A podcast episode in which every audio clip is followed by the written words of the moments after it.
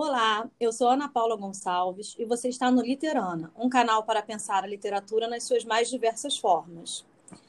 O tema de hoje é literatura negra feminina. Vamos pensar um pouco como descolonizar nosso pensamento? A literatura tem o poder de levar para lugares que nunca conhecemos, nos faz aprender mais sobre nós e sobre o mundo. Mas será que o mercado editorial e a sociedade literária abriram espaço suficiente para a diversidade? Em se falando de literatura negra e feminina, o que sabemos é que a maioria dos autores publicados é homem e branco, historicamente. Às mulheres negras coube e ainda cabe o papel de conquistar seu espaço na literatura. Sorte nossa que temos nomes como Angela Davis, Bell Hooks, Conceição Evaristo, Maria Firmina dos Reis, Chimamanda Adichie, Sueli Carneiro, Djamila Ribeiro, Toni Morrison e tantas outras, que eu poderia ficar um programa inteiro citando. Mas melhor do que isso, vai ser ouvir e conversar com a autora Carla Gerson, que vocês já conheceram, e a convidada de hoje, a, jornali a jornalista, desculpa, Melissa Kinch, também escritora e parte do Clube Literário Leitura Feminina. Bom dia, Carla. Bom dia, Melissa. Muito obrigada por aceitar o nosso convite. Bom dia. Bom dia, Ana. Bom dia, Carla. Bom dia, querida. Ana, fiquei muito feliz com seu convite, né, novamente. Estou feliz de estar participando desse mês das mulheres, esse assunto que é tão caro para mim, né, que é ler mulheres, escrever, escrever também sobre mulheres e todo esse assunto que a gente começou na semana passada.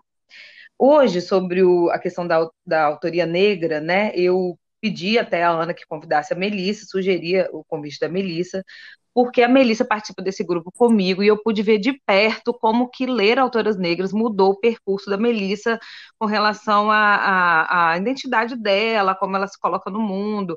E eu acho, assim, muito interessante que quando a gente vai conversar sobre é, autoria negra, representatividade, que a gente ouça pessoas negras, obviamente, né? A Ana se coloca como também como uma pessoa negra, é, e eu não, realmente não sou, eu sou uma mulher branca, reconheço todo o meu privilégio, então eu não poderia nem aceitar esse lugar de fala de falar sobre autoras negras, né, sem me reportar às pessoas que estão lendo e tendo uma experiência muito diferente da minha. Por isso que eu pensei em né, e sugeri para você convidar a Melissa, para que a Melissa contasse um pouco sobre isso. É, no, no episódio passado, eu contei para vocês como que foi importante para mim começar a ler mulheres, é, mais quase exclusivamente, né, principalmente no meu processo de escrita, a partir do momento que eu comecei a, a, ler mais mulheres, eu me encontrei, eu me identifiquei, eu me senti representada, eu percebi que eu teria uma voz que poderia ser ouvida, e isso foi muito importante no meu processo né, de identificação e no meu processo também de escrita. E eu tenho certeza que uma mulher negra não teria uma experiência é, semelhante se ela não tivesse a oportunidade de ler também mulheres negras que, te, que enfrentem o mesmo tipo de coisa que ela enfrenta, né? E, e, e falando do meu lugar de branca, é, é muito importante para mim também ler pessoas que têm experiências diferentes da minha, porque isso me faz abrir a mente, né, enxergar é, do lugar do outro, né? Embora eu não consiga sentir da mesma forma, eu consigo ao menos abrir a minha mente para perceber a dor e, e a, todas as, as, nuances que envolvem é, essa existência. E eu tenho certeza que Melissa vai falar desse livro, mas já vou adiantar que um livro que me impactou muito, que a gente leu no clube, foi o Kindred, né? Que é um livro da Octavia Butler. E ele, ele te faz, quer dizer, qualquer pessoa que leia, até um, eu acredito que até um homem hétero branco que leia, vai se identificar, porque ele te leva direto para a época da escravidão, né? A, a premissa é essa. Inclusive, é você... coloca um homem branco dentro desse meio da escravidão, Sim, né? Um homem branco é contemporâneo é no meio da escravidão, assim, e ele vendo como as coisas enrolaram para a mulher dele, que é negra. É bem interessante o recorte que faz, é, realmente. Exatamente. E aí, é só um adendo, é, eu acho que talvez o Kindred ele até tenha um papel importante por se tratar de ficção, de literatura pura, né? É, por assim dizer, é, talvez tenha uma, uma, uma, abertura maior até para esse homem branco, hétero, pra, pra até mesmo para uma mulher branca e tudo, que alguns livros, que algumas pensadoras que já são já uma, uma coisa mais teórica, mais pensada para o assunto, não tem a mesma, a, a, a, o mesmo apelo, né? Então, por isso que eu acho que também é tão importante, eu acho que hoje no, no programa a gente vai falar bastante sobre literatura negra, mas como é importante que tenha ficção falando sobre isso, né? Porque a, os teóricos, as teóricas, é, a gente já começa a ter, já, já percebe, ah, vou ler aquele livro daquela mulher negra feminista, aí já existe já uma parcela de pessoas que podem ter um certo, não é preconceito, mas preguiça de ler, e a ficção não tem isso, né? Se a história é bacana, se a história é interessante, ela acaba pegando. É, eu mundo, acho que o né? que acontece com os livros teóricos da, das teóricas negras, tanto e dos homens negros, que você citou o Stuart Hall, que ele é bastante citado tanto pela Grada quanto pela Angela Davis, são sempre bastante, ele é sempre referenciado, né? A teoria, isso eu acompanho muito nos influencers negros que eu, que eu sigo no Instagram. A teoria ela é muito boa, ela é muito importante para a causa, para a luta, para o nosso reconhecimento, para as ações afirmativas, mas a teoria ela não atinge a maioria da população negra. A maioria da população não. negra, quando vai ler alguma coisa sobre a diáspora, não entende que, que, que mané diáspora, o que, que é isso? Então, assim, eu acho que quando é. você coloca é, as vivências, por isso que eu amo tanto a Conceição Evaristo, porque ela escreve em forma de poesia, de forma aquela coisa maravilhosa, aquela escrita perfeita dela, e ela fala dos problemas que são nossos e a gente se reconhece neles e a gente uhum. entende eles, entendeu? E por isso que eu acho assim, a, a teoria é muito importante, porque o momento que a gente está vivendo tipo, não começou agora, né? Vem desde do, dos movimentos negros lá, sei lá, nas décadas de 50, 80, 60, é, 80, é. e foi crescendo. Mas quando a literatura aborda esse tema e, e, traz os protagonistas negros, quando a novela, quando o cinema, quando o teatro, eu acho assim, inclui o negro nessa discussão sem levar a teoria, porque a gente sabe que a maioria da população negra é pobre, não tem acesso, né? Então, uhum. quando a, a, teoria é muito boa, mas não é o, eu acho não assim, substitui, né? Eu não. acho que é o poder da arte, não. né? A da, arte é isso, poder, é, isso. Você vê um documentário do, do MC do Amarelo, ouve o disco Nossa. dele Aquilo é, ali. O próprio, o próprio, livro infantil do MC. É, exato, né? o Rodrigo França Chega também mais, faz né? isso, essa literatura inclusiva, assim, de colocando as crianças. Então, assim, uhum. eu acho que pela literatura a gente consegue, pela arte, né, como Carla falou, a gente consegue inserir essas pautas de uma forma. É, é a indústria cultural, né? A gente colocando dentro da indústria cultural, você né? consegue é. pulverizar melhor isso.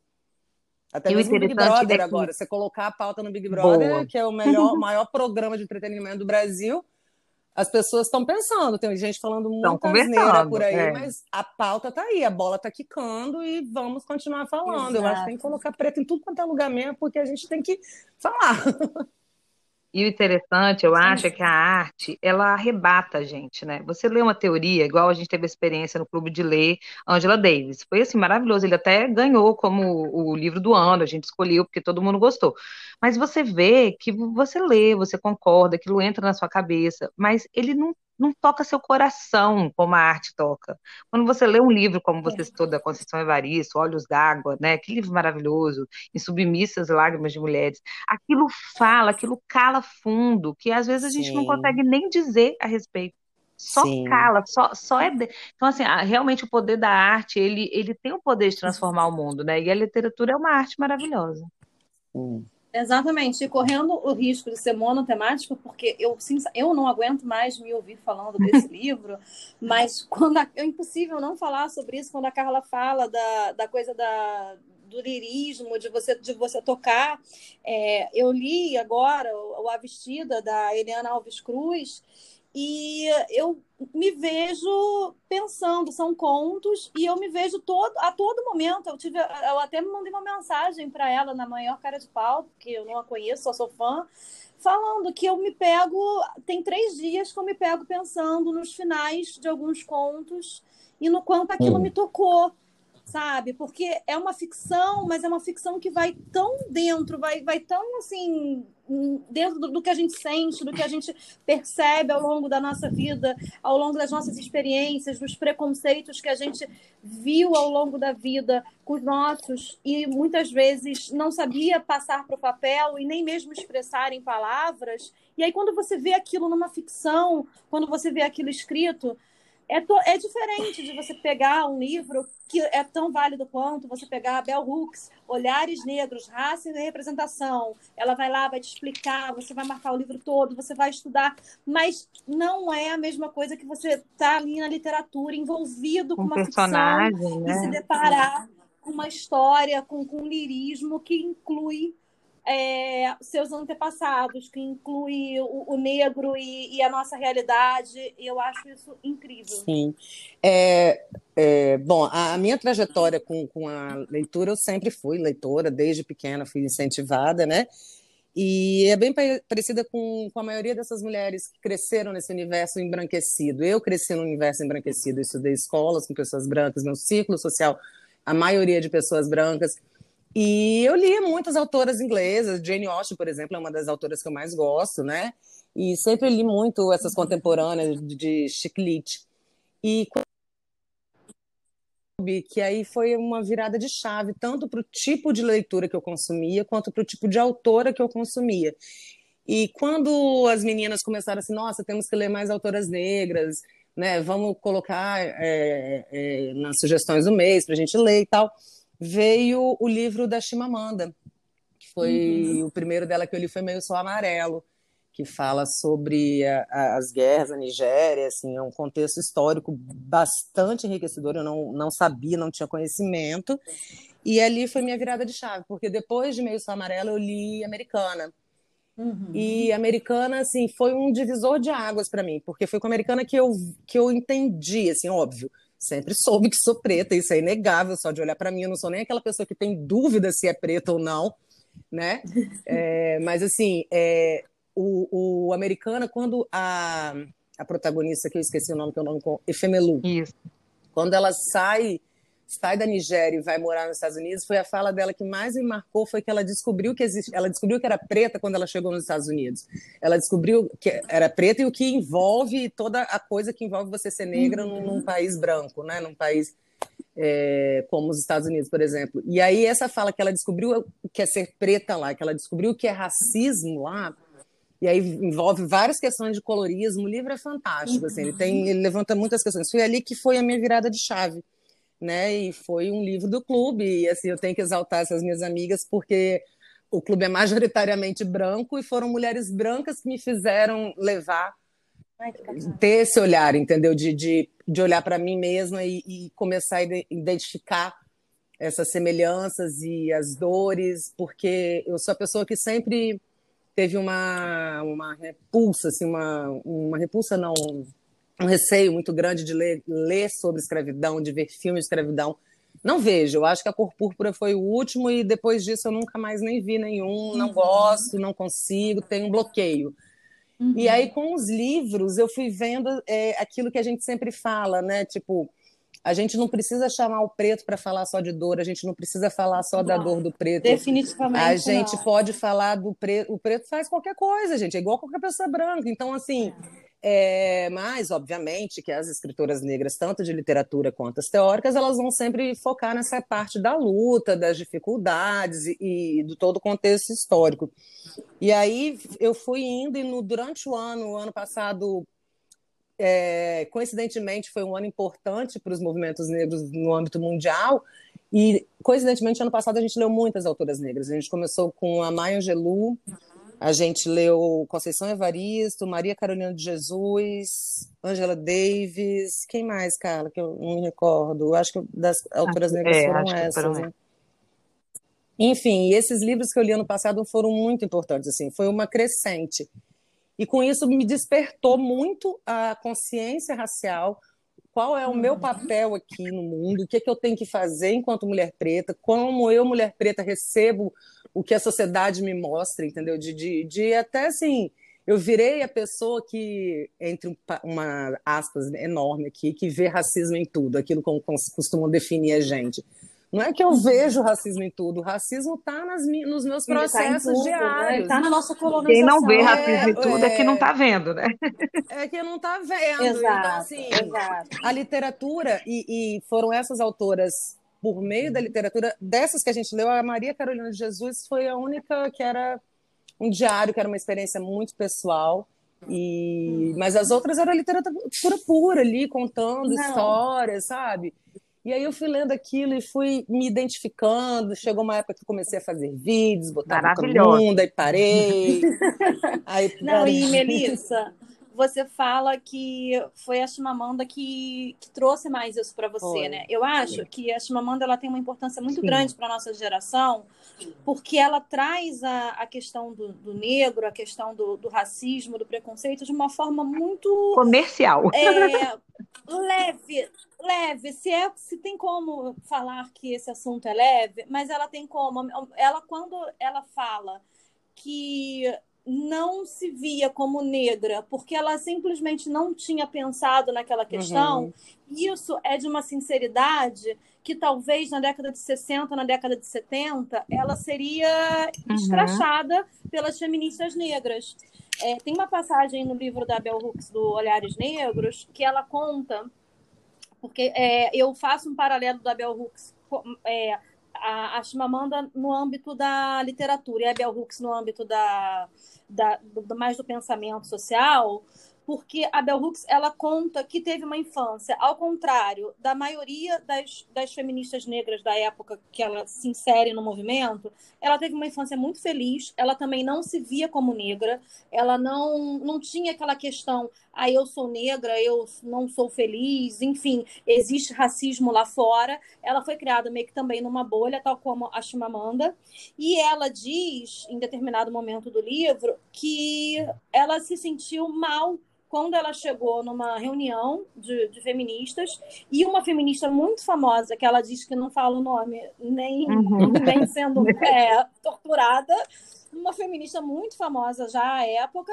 é, olhou para ela com muito desdém e falou que ela não, talvez ela não coubesse ali. Por quê? Simplesmente porque ela não tinha essa percepção de que para ser negra, para é, entender a, a, o racismo, entender o sofrimento com que o povo negro passou ao longo de toda a história ocidental, você necessariamente precisava ser infeliz, ter tido uma infância infeliz e, e, ter vergonha da sua cor, que não era o caso dela, uhum. né? Então, assim, é, é, ela me lembra, é uma comparação, é, são duas autoras totalmente diferentes, até uhum. de outra época, né? Mas ela me lembra muito a Chimamanda, porque a Chimamanda, ela, ela pega o Americana, o Hibisco Roxo, ela pega alguns livros e, e simplesmente vai lá e conta a história das, das personagens dela, que poderiam ser ah, em determinados em determinadas situações que elas passam, podiam ser asiáticas, podiam ser brancas. Isso. Ela não tem essa, ela não,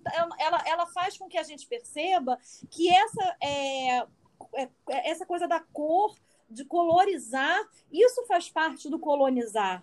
Né? E esse papel da, da Chimamanda de descolonizar o pensamento, de falar lá no perigo de uma fala única, quando ela tenta é, trazer isso, não só na ficção, mas também na fala dela, é muito importante. Porque ler literatura negra hoje, para mim, significa é, parte do nosso processo uhum. de descolonizar o pensamento, uhum. sabe? De compreender que não, que é, de compreender que a, a ideia é que no futuro não existe literatura negra, que existe a literatura. O que eu acho interessante, Mas isso Ana, é uma coisa que a gente não vai viver tão cedo. O que eu acho interessante sabe? sobre a Chimamanda é que ela é muito criticada, né? A Chimamanda ela é uma feminista liberal, né? Muito, então, assim, para o movimento feminista, ela é criticada. Igual você falou que a Bell Hooks foi, a Chimamanda também é.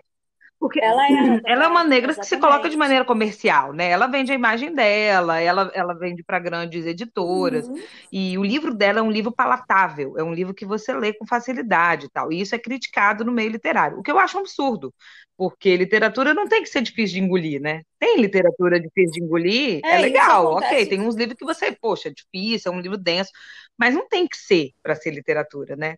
E eu acho nem para ser Cara, sério, né? nem para ser respeitado tem que é, ser. É, exatamente. Eu acho muito interessante Isso. que ela faz justo essa, esse canal, que do mesmo jeito que, que a Melissa contou, que passou, né, por, que teve essa identificação, várias outras pessoas, inclusive é um livro, o americano é um livro que eu indico para, assim, quem tá, ah, eu queria ler uma coisa diferente, estou querendo aprofundar mais uma literatura mais aprofunda, comece por Americana. É um livro palatável, é um livro fácil uhum. de ler, né? Mas ele traz tantos assuntos, gente. Quer dizer, é uma obra de arte mesmo a pessoa conseguir fazer isso, né? Conseguir fazer um livro que se aproxima do público geral, todo mundo consegue Exatamente. ler e você também consegue Exatamente. aprofundar. E a gente, e, e a gente discutiu Isso. ele bastante no grupo, ele rendeu ótimas discussões e é um grupo que eu considero assim, é, as meninas são, são trabalhadas na leitura, digamos assim, né? São meninas que leem há muitos anos. Então a gente eu gostou acho... e ele, se eu não me engano, ele ganhou também, não, de livro do ano, não me lembro, mas foi um. Eu não estava no clube na época que vocês leram, foi aquele ato que eu tive, aquele ato. porque eu trabalhava à noite. É, teve que sair, mas voltou. Ô, Carla, quando você fala sobre a Chimamanda ser criticada por ser uma literatura fácil, entre aspas, eu lembro Sim. da Djamila Ribeiro, que foi criticada. Mesma coisa, por ser muito comercial, né? Muito comercial, mas ao mesmo tempo que ele era muito comercial, ele foi distribuído Sim. em escolas e a Djamila, ela falou em entrevista que ela sabe, eu acho, eu acho que a Djamila ela tem uma postura tal como a Chimamanda de um, um empoderamento que, me, que eu admiro muito ela falou mais ou menos o seguinte, não, não uhum. literal, mas ela falou mais ou menos o seguinte quando ela foi no, no, no programa Roda Viva, que eu assisti, que ela na Roda Viva, que ela poderia, que ela teria é, bagagem para escrever um uhum. livro difícil e acadêmico. Não foi mas a ela não queria dela, né? isso. Né? Ela queria, ela queria que o povo dela, que as pessoas entendessem Perfeito. o que ela estava escrevendo. Ela não queria falar difícil. Então, isso é, é, é, o grande, é, é o grande quê da questão. É que a gente é tão colonizado, a gente é tão treinado a, a atender determinadas coisas que nos foram impostas, que a gente precisa escrever bonito, escrever difícil, escrever embasado. É, o, o pensador Roberto da Mata ele fala o tempo inteiro que ele quando foi estudar fora ele aprendeu a ter pensamento crítico porque o brasileiro a academia no Brasil por ele exemplo fica, ela né? é toda na base da repetição. Você não você não pode inventar uma teoria. Você tem que repetir exaustivamente teorias. E isso com o movimento negro é o que é repetir teorias fomentadas Sim. por brancos e aí faz com que uma autora como a Grada Quilomba, quando chega na Alemanha para escrever a tese dela, seja escrachada porque viram para ela e falam assim: ah, não, mas você aqui está colocando a sua experiência como negra. Isso não vai passar na banca. Você está sendo muito emotiva. Porque naquele momento, há mais de 10 anos atrás, falar sobre racismo, uma negra falando sobre racismo num doutorado na Alemanha, era considerado, ah, não, você não tem distanciamento para isso, é muito emotivo. Então aí eu te pergunto, quando é que o negro ia poder falar sobre o negro, né? E aí ela foi e peitou e conseguiu fa fazer a tese dela, que gerou a, aquela obra maravilhosa, também indispensável, que é o livro da Grada Quilomba. E aí você chega numa autora como a Giovanna Xavier, brasileiríssima, escrevendo, você pode substituir mulheres negras como objeto de estudo por mulheres uhum. negras contando sua própria história.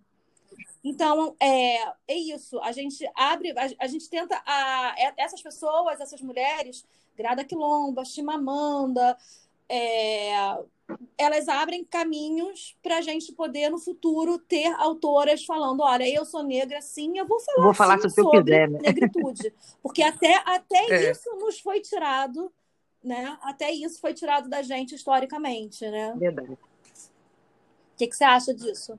Tô.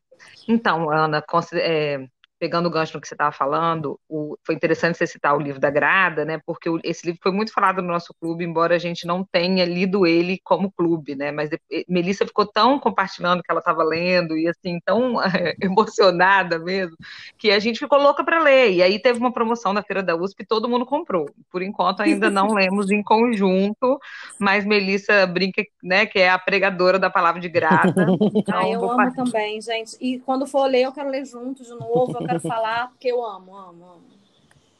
É, o é, Memórias da Plantação, ele eu comprei, ele foi indicado no clube e eu fiquei curiosa para ler. No mês estava entre ele e Maria Carolina de Jesus, eu preferi Maria Carolina. E foi uma escolha acertada também à época. Mas, assim, o, esse livro, ele entra para mim no mesmo quesito de ler sobre dores, né? Sobre, é, sobre questões que, que, que, me provocam, que tocaram fundo dentro de mim. Porque o que, que acontece? Ela, nessa experiência psicanalítica que ela faz, de ouvir mulheres pretas, ela conta a própria experiência dela e ela pega um, ela faz um recorte de três, três, duas ou três, eu não lembro se ela, se ela fecha em duas ou três, ela queria colocar mais, mas ela viu que as histórias ela, ela se repetiam. Mais, ela via que as histórias se repetiam e ela resolveu fechar em duas, duas ou três, não lembro. E a história dessas mulheres é muito parecida com a minha. Tudo que elas vivem de, de ter a sua identidade questionada, de ter, é, de, de, viver num meio embranquecido, de viver numa situação que, que você fica ali a, a, sendo a preta única sempre, sendo, né? Eu nunca, nunca me vi nessa situação de ser a, a, é, Tolkien de, de, de, de, branco, né? Ou como dizem, de chaveirinho de branco. Nunca me vi nessa situação, mas elas contam essas experiências e e é muito e, foi muito pesado para mim, mas assim eu gostei muito. Foi um livro que me marcou. Eu tinha que ler assim, eu li um capítulo, parava, ficava em posição fetal, refletindo, porque é, ela contou e ela, ela tem uma idade próxima a mim, eu tenho 41, acho que ela tem 38 ou 39, uhum. não, não sei. Então, assim, é, é, a gente passou pelas mesmas coisas nas mesmas, é, no, me, no mesmo período, é, entendeu? exatamente. Então, assim, ela é minha contemporânea real, ela tem um, um tom de pele, eu acho que ela chega a ser um pouco mais clara que eu, mas, assim, a gente tem os traços, é, os fenótipos parecidos. Então, assim, eu me identifiquei muito com esse livro. Eu terminei ele com aquela dorzinha assim, mas com uma pontada de esperança, digamos assim, de ver que a gente, né, e a gente eu incluo, eu me coloco na mesma categoria que agrada, de ver que a gente está aí no mundo falando, botando a boca uhum. no trombone, entendeu? E que é... E abrindo caminhos, Isso. né? Ela está abrindo caminhos. A gente está em 2021, né? gente, pelo amor de Deus, a gente tem que falar mesmo né? É... E, Melissa, eu não lembro se ela fala isso no livro ou se foi quando eu assisti ela falando. Não, ela fala assim no livro que ela, ela publicou o livro em inglês na Alemanha. Ela é portuguesa isso. e ela não, ela demorou 10 anos para passar o livro para português. Nossa. E ela fala na introdução para no prefácio à edição brasileira que há 10 anos atrás nem Portugal nem Brasil estavam preparados para ouvir o que ela tinha que falar. Uhum. Porque imagina, para mim, para você, que temos essa questão é, da, do negro, né, na prática, na vida, né, os exemplos, a, as dores, as coisas que a gente passa, que a gente vê, é, imagina para a, a, maioria da, das pessoas brancas que, que, lê, que são, são, as pessoas que leem, infelizmente, né? Uhum. Tanto no, especialmente no Brasil. E aí ela fala sobre isso. Aí na, eu lembro dela na palestra falando que ela estava muito feliz é, de ter ali na, naquele momento que ela estava falando. Ela, ela fez uma mesa na, na Flip com a Conceição Evaristo e ela fala a, a alegria dela de estar ali cercada do povo negro ouvindo uma negra falar, sabe? Mas é, eu, na hora que ela falou isso, eu pensei, é, mas isso é uma bolha, infelizmente.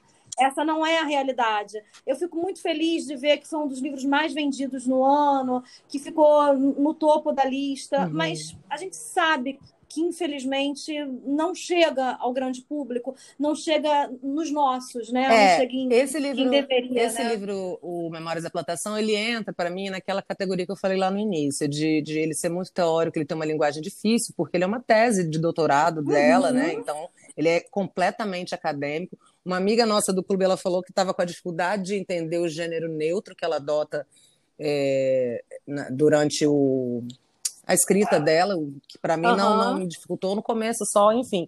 Mas ele, ele é curtinho, ele é, ele é. Ele depois você começa a entender, porque a parte quando Exato. ela chega, depois daquela, na metade do livro para frente, que ela sai da introdução, porque primeiro ela apresenta todo o estudo, como ela fez, como uhum. ela desenvolveu, mas quando ela entra nas vivências, né, exemplos, exemplos é. aí fica bem fácil de entender. E é dolorosamente fácil, né? Porque essa identificação que é gera, a gente, é. a gente chega nesse, nesse ponto de, de, de, entender ali o que ela está falando e, e, quando você vê ela colocando os exemplos dela, os poucos exemplos dela que ela usa durante o livro, você vai entendendo por que, que ela chegou nessa tese, por que, que ela quis fazer na Alemanha. Ela, é, é fantástico, assim, para quem está ouvindo, eu recomendo bastante. É um livro que você tem, se você é mulher negra, você talvez tenha a mesma dificuldade que eu tive de ler aos poucos, em doses homeopáticas, mas pode ser também que você, mulher branca, homem branco, quando vocês forem ler, talvez vocês. É, é aquilo, né? Uma viradinha Outra de chave que a gente né? precisa ter. E... É, eu acho. E, e esse, esse. Oi. Ui, eu ia falar. Esse... eu...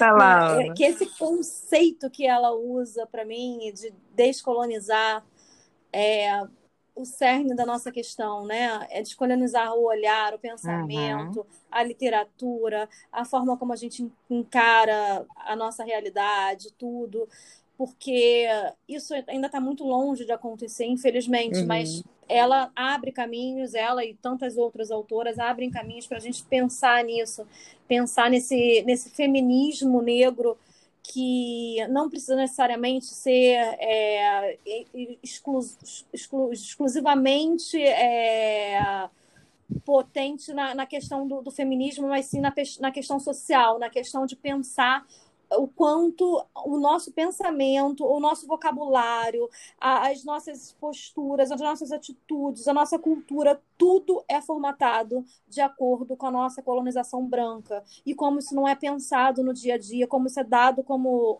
certo, como ok, e a gente não pensa. O livro da Grada é uma das partes, é até é, é no início, é até uma das partes mais difíceis, mais teóricas para quem assim não está acostumado a ler livros mais, mais teóricos de ler, é quando ela fala da, da questão do vocabulário. Uhum. E isso, isso me marcou muito, uhum. isso me marcou demais, porque o, quando você pensa em todo o vocabulário feito para diminuir o negro. A mulher, o negro, o homem. É. E, e você pensa, meu Deus, como é que a gente passa por isso e vive isso e, e normatiza isso? Sabe? É muito complexo, é muito, muito difícil, é, né? Muito dolorido. Eu peguei né? o livro aqui e aí eu abri curiosamente uma parte que ela está falando isso, que eu grifei, marquei e fiz coraçãozinho. É, como escritoras, escritores e acadêmicos, acadêmicas negras, negros, estamos transformando configurações de conhecimento e poder à medida que nos, move nos movemos entre limites opressivos, entre a margem e o centro é isso, ela, ela, ela fala isso, né? Que a gente, que ela, como mulher negra, ela escreve da realidade dela. Ela, ela não quer uma realidade que seja de um erudito branco, ela quer descrever do lugar que ela vem, o lugar da periferia e não do centro, que é o lugar de onde estou teorizando, pois coloco meu discurso dentro da minha própria realidade. É isso, é por isso uhum. que esse uhum. livro me, me deu tanta. Ele é tão impactante, né? Isso. Eu gosto muito de ouvir você falar sobre esse livro, e, e Ana também está falando lindamente, porque é muito diferente a experiência de quem lê de fora sabe? E da, da Angela Davis, que a gente foi ler no clube, a gente teve essa, essa experiência bem forte, porque foi um livro que a gente tinha que ler em um mês, e eu lembro, Melissa, que você não conseguiu terminar. Não, não consegui, não terminei. Depois que você terminou, né? Então, assim, eu tive uhum. uma... Isso foi muito impactante para mim, isso é um tapa na minha cara, sabe? Porque é muito fácil você ler sobre uma coisa que você não está inserida. Então, quer dizer, é, é, fácil teorizar, e aquilo tudo faz muito sentido para mim, eu consigo é, ter empatia e tudo, mas é muito diferente. Quando você fala sobre isso, isso bate em mim e tem que bater mesmo, porque é uhum. é muito diferente você ler é, uma coisa que poderia ser com você, né? Que, que, que é com você. E, e, quando você fala que tem dificuldade de ver um filme de escravidão, e a Ana comentou comigo também na conversa que a gente fez, né, Ana, que você tinha dificuldade, por exemplo, uhum. você não uhum. queria ver aquele vídeo do, do George, né, sendo, sendo chutado não, naquela ocasião. Vi, esse vídeo eu só vi uma vez. Eu trocava então, de canal. Isso é, vi, isso é uma coisa que precisa ser dita mesmo para os brancos, sabe? Tipo, olha, vocês estão aí, é, é, que legal, isso é para vocês, queridos, né? Brancos, nós uhum. brancos. É. Isso é para vocês verem, porque a gente está inserido nisso, isso é a nossa realidade, a gente não Exatamente. precisa ver esse vídeo. A gente não precisa é. ler sobre escravidão, porque os nossos avós estavam lá, entendeu? A gente uhum. não precisa. Então, assim, você, você lê para se empoderar, mas você não precisa dessa consciência, porque ela já está dentro de você.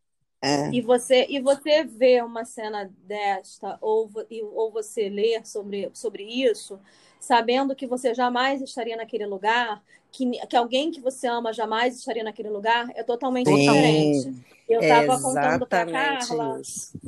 eu estava contando para Carla que um dos dias mais tristes ultimamente que eu tive foi o dia 20 de novembro, que foi o Dia da Consciência Negra e infelizmente foi a véspera da morte daquele rapaz no estacionamento do uhum. Carrefour.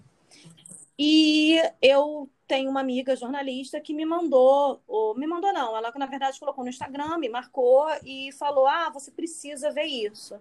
E aí eu gentilmente, porque eu sei que ela não não fez, óbvio, por mal, é uma pessoa muito querida, eu gentilmente respondi para ela muito carinhosamente, é, só para ela eu respondi: "Olha, é, você me desculpa, mas eu, e essa, essa minha amiga ela é branca, eu não preciso e não quero ver isso neste dia e nem nunca. Porque enquanto você vê como jornalista, que nós somos, que eu sou uhum. também, enquanto você vê como jornalista e pensa que isso precisa mudar, que a realidade do nosso país precisa mudar, e quanto isso é brutal, eu olho e penso, podia ser meu avô, podia ser meu Exatamente, primo, podia ser meu tio. Então, assim, dói em mim, pessoa. Exatamente. Então, não dá para cobrar isso é... da gente, sabe? É, por exemplo, tem um livro, é, um livro tem um, um, filme que é famosíssimo, que é faladíssimo, que é 12 anos de escravidão. Jamais verei na minha vida. Não verei, não, não verei, porque assim, só de Não vi, não vi já mesmo. me dá dor no peito, eu não tenho vontade. E é foi isso. interessante é... você trazer esse, esse, esse filme, porque olha só que experiência que eu tive. Esse foi um filme que eu tinha um, um, rapaz que eu conversava muito sobre esse assunto e ele discordava de mim, um rapaz que eu trabalhava. Ele achava assim que, sabe aquela coisa, racismo é mimimi? Mas como ele era uma pessoa que eu trabalhava do lado, na justiça, eu acabei trazia sempre o assunto, tentando convencer. Esse menino mudou de postura depois que ele viu esse filme. E isso, na época, eu, eu achei assim, interessante. Falei, poxa, legal, filme bom tal. Mas muitos anos depois, eu pensando sobre isso, eu percebi que porque que ele mudou de postura, porque o filme, qual era a premissa desse filme? É um homem negro que mora no, em Nova York. E em Nova York, na época que ele mora, não é, já tinha sido acabada a escravidão, né? Então ele não, ele como homem negro em Nova York, ele mora livre. Ele vai fazer uma excursão, é, porque ele é músico, ele vai fazer uma excursão para o sul, e no sul ele é sequestrado e aí ele vai então ser, ser, visto como um escravo, ele é vendido como escravo e ele vai. E esse homem então, ele passa por uma experiência de ser livre e escravizado, né? Ele passa a viver a vida do que os negros do sul viviam. Muito tempo depois eu fiquei teorizando sobre isso. Por que, que esse rapaz, na época, conseguiu, esse filme fez com que ele mudasse de opinião? Porque ele se identificou. Porque ele, ele na verdade, esse homem negro de Nova York, ele era branco, sabe? Ele, ele era equivalente ao branco para o pessoa do filme. Então, isso hoje me faz pensar assim: esse filme é um filme para branco, ele não é um filme para negro né? É, Ele tenho... é um filme feito para branquitude. É um filme comercial, é feito para gente como eu, branca, ver e falar: nossa, que dor, sabe? Porque que já tiveram milhares de filmes sobre escravidão, gente. E, e, e não tem uhum. filme que tocou igual esse. Por quê? Porque a premissa é de que o homem era branco, ele era livre, mesmo que ele seja negro. Então, por isso a branquitude se identifica. Eu acho até estranho que esse filme cause tanta comoção, sendo que tem filmes muito piores que mostram coisas horrendas acontecendo, mas dentro de um contexto que a gente acha aceitável, porque é com o outro, porque não é com a gente. Né? Então é. foi preciso que tivesse essa premissa de que o homem era livre antes para que a gente a gente é. branco, né, que nós brancos, para que a gente se identifique com ele, né? Eu acho que é por isso que para é, vocês isso eu... não faz sentido, mas para a branquitude a, a, é, mexeu, né? Mexeu porque mexeu com a nossa liberdade, a gente se identifica eu tenho uma teoria que não é científica, não tem base científica, mas eu tenho uma teoria de que o cinema e o audiovisual no geral, ele ainda está um passo atrás da literatura com relação à questão dos negros e com a representatividade negra.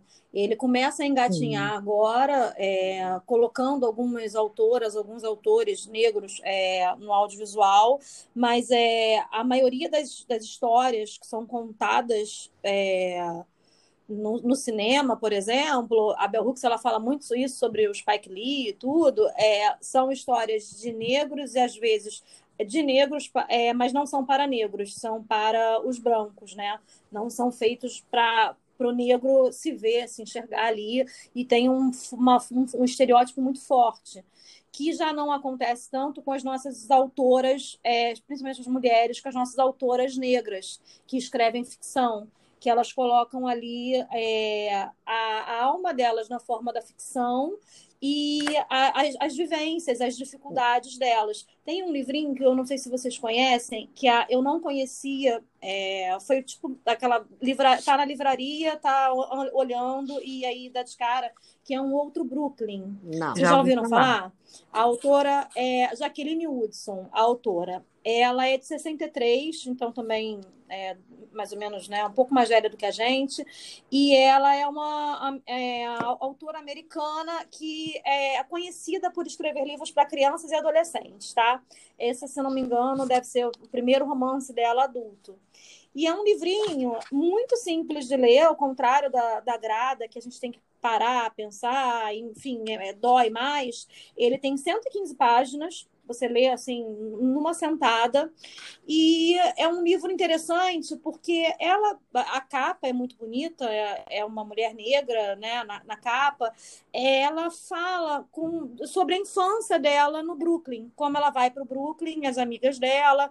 É uma história de uma adolescente de uma descoberta de vida e ela e ela lembrando disso ela voltando para o funeral do pai dela, lembrando é, a, a, história da vida dela, das três melhores amigas de, de adolescência, enfim. É um romance, mas naquele romance ali, qual é a importância dele? Tá o olhar de uma negra é, contando a história de uma negra e sem fazer nenhuma licença poética do tipo, olha, eu não vou botar isso aqui não, porque um branco vai me ler, então eu não vou, ele pode não gostar disso. Ela coloca. Ela escreve sobre o que ela quiser, né? As questões, as questões do racismo. É é, não assim, nada. Ela não está panfletando, ela está contando uma história. Mas, ela, mas o racismo está ali, está presente. E essas autoras recentes, essas autoras contemporâneas que fazem isso com a ficção, para gente, eu acho que elas têm uma potência fantástica. Você pegar um livro que é um romance, que é uma ficção, que é um conto, que é uma poesia, e você trazer a causa da, da questão não é a causa da questão do negro no sentido do da, abre aspas a causa do negro não. As vivências do negro de uma forma natural isso para mim é então, libertador, esse, esse ponto sabe? Que, agora sim a gente está indo por esse, esse caminho. ponto que você sabe? trouxe me lembra uma a conversa que a gente teve no episódio passado, né? Sobre literatura feminina. Acho que a mesma coisa se enquadra para a literatura negra. É, existe uma literatura feminina? Existe uma literatura negra? Não existe. Existe literatura, né? As, as mulheres e as mulheres Exato. negras, elas estão fazendo literatura. Exato. E com isso, obviamente, vai as nossas vivências como mulheres e vocês como mulheres negras. Então, é, isso faz parte da vivência, mas isso não precisa identificar um nicho da literatura. A gente está aqui conversando sobre literatura negra do mesmo jeito que fizemos sobre feminina, porque hoje a gente ainda precisa de uma política afirmativa. A gente precisa se comprometer uhum. a ler mulheres e ler mulheres negras, especialmente, né? Isso precisa ser feito como política Exatamente. afirmativa, mas eu não, não, não preciso e não devo dizer para as autoras negras que elas só podem escrever sobre negritude. Elas podem escrever tudo o que elas quiserem, e obviamente a negritude vai, vai permear do mesmo jeito que as questões femininas nos permeiam quando a gente escreve, né? Mas isso é liberdade, é liberdade. Gente. É. Você está falando do livro, desse livro aí, Ana, e eu, né, porque não sei se Carla te falou, mas eu, tô, eu virei uma escritora autodidata, né? Estou escrevendo um livro não sei que aonde vai dar, tem hora que eu paro e acho que é um lixo, que eu estou escrevendo uma preguiça sem fim. Mas, mas nesse livro, mas nesse livro que é, eu eu trago a, a, a, eu tenho mostrado, escrito a questão da negritude dentro dele, sem colocar, eu não eu não estou situando num tempo espaço, eu não estou situando num lugar específico, é, vira uma coisa bem é, atemporal e eu até agora estou permeando assim a questão, é, é, eu coloco é o que você falou de forma natural. Ela está falando ali, ela está vivendo uma vida, vida, né? É uma história que aconteceu e, com, com essas duas meninas, né? É uma história de duas meninas e ali no meio vai entrando a questão do racismo. E agora, inclusive, eu tive um insight maravilhoso com você falando aqui Uau. agora, para dar um até um desfecho de um ponto que eu estava meio travada aqui de, de continuar na história. Eu estava indo para outros caminhos, enfim. E voltando àquela questão que a gente estava falando antes, das vivências, né, e até falando de, do livro dessa autora que você falou aí, do, do livro do, do Novo Brooklyn, é esse o nome? Um outro Brooklyn. Um outro, um é, outro é interessante Brooklyn. porque esses dias no clube, esses dias há um tempo atrás, a gente estava debatendo no WhatsApp mesmo, falando sobre alguma questão de racismo que tinha acontecido, não lembro se era com uma mulher ou com homem, não sei se foi próprio, a história do próprio George Floyd, mas aí eu falei, gente, o que vocês estão falando, o que eu ouço, o que eu vejo, eu não me importo, eu não me interesso muito em ler notícias sobre é, questões racistas, sobre atitudes racistas, porque isso eu já sei, eu já vivo. Uhum. Entendeu? Tipo, e eu lembro que umas duas meninas, umas duas meninas, eu não lembro quem, ficaram assim: ah, não entendi o que você quis dizer. Melhor não falar assim. quem. é, então, não teria problema nenhum, porque eu não lembro mesmo. Tipo assim, é, te questionaram, eu, né? Mas como assim? E eu lembro que eu falei assim, eu falei assim, gente, isso tudo que está sendo falado aí, isso aí eu já sei. É, o George Floyd ter sido é. abordado da forma que ele foi, nunca aconteceu isso comigo, nunca aconteceu isso com nenhum primo meu, né? Assim, daquela forma, com nenhum. Eu não tenho irmãos, né? Uhum. Nunca, nunca tive na minha família isso, mas eu sei que isso acontece. É, e isso, entende, é, isso né? é interessante, porque é, é isso que quando você lê uma, uma história negra, por exemplo, voltando lá na Chimamanda que a gente estava falando, você se reconhece e, e ela não precisaria em momento nenhum dizer que o que ela está vivendo ali, eu acho que ela não fala, ela não deixa claro, ah, foi uma situação de racismo que acabei não, de passar. É. Ela deixa, ela não, deixa escrito não, não é, porque não é ela está falando né? da história dela. Exato. Nesse meu livro, nesse meu projeto, né, que eu estou desenvolvendo, eu, eu, eu pontuo assim algumas horas agora que eu estou chegando no momento que eu estou falando um pouco mais sobre, mas ainda assim não chega a ser uma coisa de, igual você falou, não chega a ser panfletário, chega uhum. a ser simplesmente eh, o, o, o vivência. Embora vivência. eu acredite que a, a, a, vivência da pessoa preta no mundo ela não é política, né? A gente está Ser mulher inteiro, já é política, é, ser mulher preta tá, é duplamente. A gente está o tempo inteiro tendo que, que se afirmar e a gente sempre vive à espreita da situação de racismo. A gente sempre vai achar assim, em algum momento, a gente, é, é, é uma tensão constante que a gente vive. É difícil, assim, igual a nós, igual a mulher, Carla, assim. A gente uhum. que é mulher, a gente andar na rua de noite, a gente já tá ali com na cabeça que vai ser estuprada, que vai parecer um agressor. Sim. E é a mesma coisa que acontece com, com, uhum. com o povo preto. A gente está sempre achando que em algum momento uhum. vai aparecer alguém sendo racista com a gente. E é isso eu vivo o, o tempo inteiro. Eu vivo dupla com, opressão, né? Você vive com, a dupla. Com pessoas próximas a mim. Esses dias a gente estava comentando Big Brother com uma amiga minha e ela soltou. E eu imagino que foi na, na melhor das intenções ela, ah, mas quando eu vejo você, eu não vejo cor. Eu falo, porra. Hum. Obrigada, não? só que não, né? Pô, então você, você é um fantasma. Assim, sabe? Aí eu, eu, a gente estava a gente tava numa mesa de bar, eu falei, ah, depois eu falo com você. Depois a gente conversa. Quero conversar com ela sobre isso e tal. É. E ela é uma pessoa super pessoa. aberta. Mas, enfim. É, e teve, teve uma polêmica agora, esses dias, já tem já alguns dias já, Foi que ontem. a Ana Maria Braga falou isso, Foi né? Ontem. Que ela não ah, é muito fofo não entender, né? Acho fofo. É, não, que privilégio não poder. Teve alguém que falou entendo. isso já no livro que a gente leu. Entendo, que privilégio não. poder não pensar nisso, né? Eu tenho eu esse tava, privilégio, realmente. Eu estava assistindo é, na hora. Exatamente. Era a Lumena falando de branquitude, que uma das, das participantes do programa tem a, a, o, a licença poética da branquitude para agir da forma que, que ela estava agindo, né? Uhum. E aí a Ana, que, que é esse negócio de uhum. branquitude? Não explica hum. esse negócio de branquitude. E ontem rendeu uma polêmica. Então, a gente pode mandar uma lista de biografia rendeu uma polêmica ela, Fica a dica. Né? Eu tenho uma amiga que, que, que é produtora de TV e ela pediu uma ajuda para gente para poder falar sobre isso, né? Enfim, hoje a Ana Maria abriu o programa pedindo desculpas. Mas, enfim, eu achei. É, é isso, o povo é vai, vai falando. Essa Melissa, história... a gente quer ler seu livro, tá, amor? Ai, gente. Eu quero que você termine livro, logo. Meu livro veio de um sonho, né? Eu sonhei eu com esse enredo e não tá. Eu preciso, eu preciso trazer você aqui. Tá, eu acho que eu tô na metade livro. dele ainda. Imagina. Mas tá, é gostoso, tá sendo uma terapia boa. Eu tenho pensado em algumas coisas enquanto eu escrevo. Meninas, a gente podia ficar aqui sem, sem exagero. Vamos fazer uma série. dias falando, porque só é, vamos, porque só de autoras que nós nem tocamos no assunto, que eu estou olhando aqui na minha mesa que eu peguei para a gente falar, eu já estou ficando já agoniada. É, já tá vamos deixar para o segundo já. momento. Então, assim, é, eu queria agradecer demais e dizer, Melissa, volte Pode sempre, me convidar quando de verdade. quiser.